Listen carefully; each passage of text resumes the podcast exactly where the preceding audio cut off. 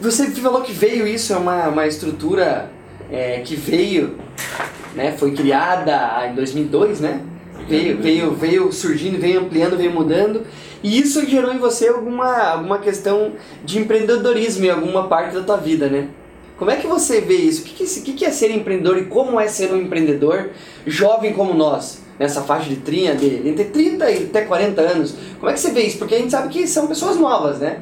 A gente for fazer uma pesquisa, a maior parte das pessoas que têm riqueza, ou criar, tem riqueza e criaram alguma coisa são pessoas mais velhas. Eu sei que estudos que são feitos a partir de 42 anos que a pessoa começa a ter um resultado financeiro que todo mundo quer ter com os 20. E não vai acontecer. São poucos, raros casos. Fora Facebook, esses casos assim, a gente sabe que são poucas.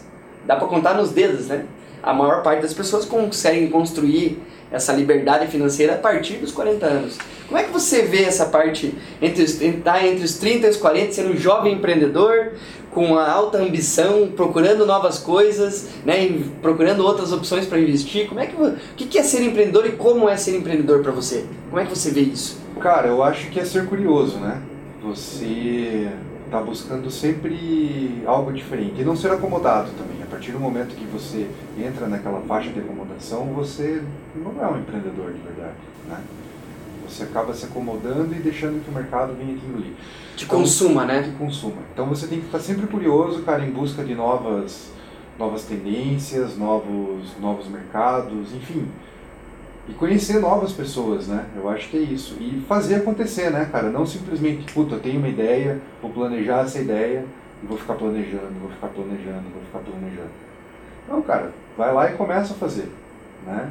É, eu, até, eu até costumo dizer assim que hoje no mercado de hoje, quanto mais rápido você consegue ter a ideia e fazer um teste, né, o que o pessoal que tem chamado de MVP, né, o mínimo viável provável se dá certo, é ter a ideia e e testar essa ideia quanto antes você conseguir fazer isso, acho que mais empreendedor você é. Por quê? Porque você vai sair na frente dos outros e quanto mais rápido você conseguir ter a ideia e fazer ela dar certo, mais você fica, acho que é, é acreditando em você mesmo, né? Não sei se você já pensou nisso. Isso é, uma, é algo que eu como estudo muito, eu trago, tem um cara que, que, que me motiva muito nessa área de vendas, que é até o Gran Cardone, ele que fala isso, ó, eu sou um cara bem sucedido porque eu consigo ter ideia e testar. Pra você ter uma ideia, ele fez um evento ano passado, colocou 35 mil pessoas no estádio em 60 dias. Bastante gente, né? Em pouco tempo, né? Você fala assim, puta, é esse que esse cara se destaca no meio de outras pessoas. Então eu não sei, eu acho que isso é uma coisa que as pessoas tinham que testar. Pô, eu tenho uma ideia. Tenta, vai, cria a regra, ela é simples, que é melhor mal feito do que não feito, né? Faça de um jeito e depois se arruma. O que, que pode acontecer? Pode não dar Dá certo. errado, mas vai saber rápido, Na né? maioria das vezes vai dar errado né? Na grande maioria das vezes vai dar errado, mas se você não tentar, você nem vai saber se vai dar, se vai conseguir dar certo. Então você tem que tentar. Né? Mesmo estando errado. Então isso é uma visão empreendedora tua. É, o cara tá sempre buscando novidade. Uhum. E como é que é ser um empreendedor? Você tá na postura de estar tá procurando oportunidades, mas também tá hoje como né, a pessoa responsável pela desenvolvimento comercial do, do grupo Geral Fix. Como é que você, como é que você vê isso?